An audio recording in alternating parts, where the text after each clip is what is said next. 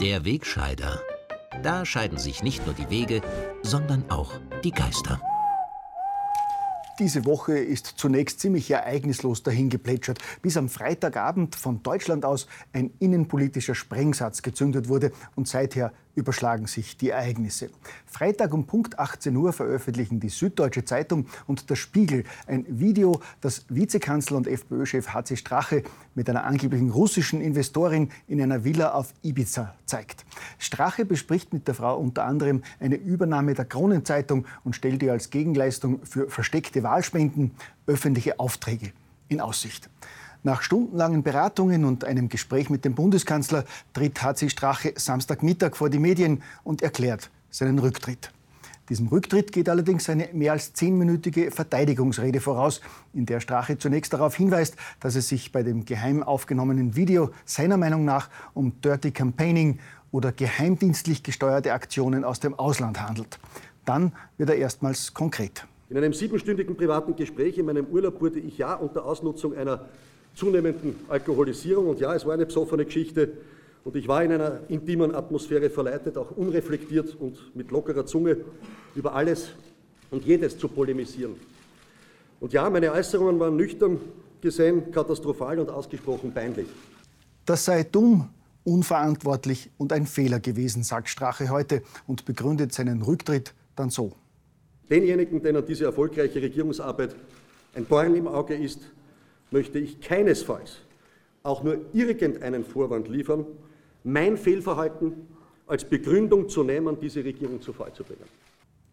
Ob Straches Rücktritt und der seines Clubobmanns Johann Gudenus dazu ausreichen, ist zur Stunde noch unklar. Noch warten alle auf die angekündigte Stellungnahme des Bundeskanzlers, die es jetzt in etwa einer halben Stunde geben soll.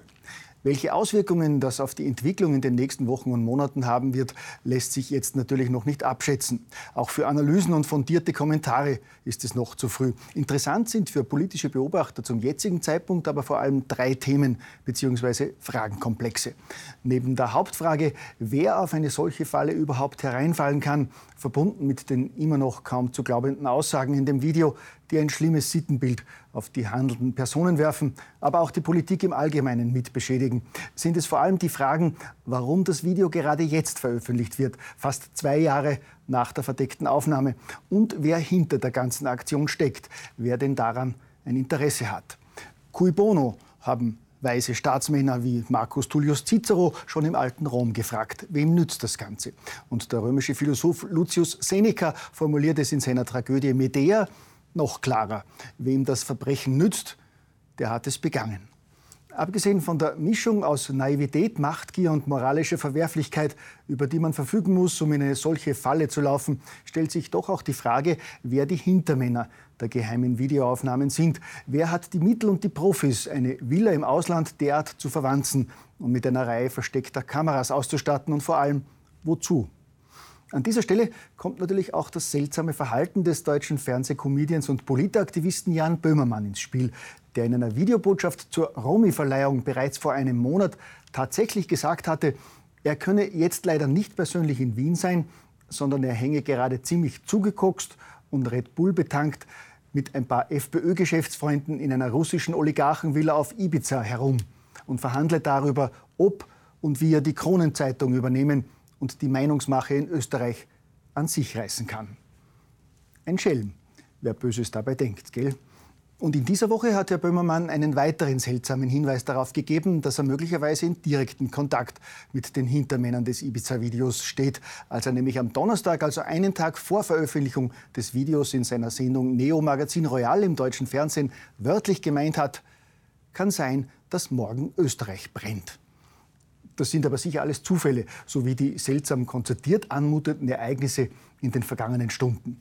In der seit Vormittag dauernden Live-Strecke des Oppositionsfunks werden mangels wirklicher Neuigkeiten immer wieder ein paar tausend Regierungsgegner gezeigt, die sich vor dem Bundeskanzleramt am Ballhausplatz versammelt haben und hysterisch kreischend und pfeifend den Rücktritt der Regierung und Neuwahlen skandieren. In Interviews mit sichtlich strahlenden ORF-Reportern kommen in Dauerschleife seit Stunden immer die gleichen Vertreter der Opposition ins Bild, um die Regierung zu beschimpfen. Schon am frühen Nachmittag melden sich dann zwei deutsche Politiker zu Wort.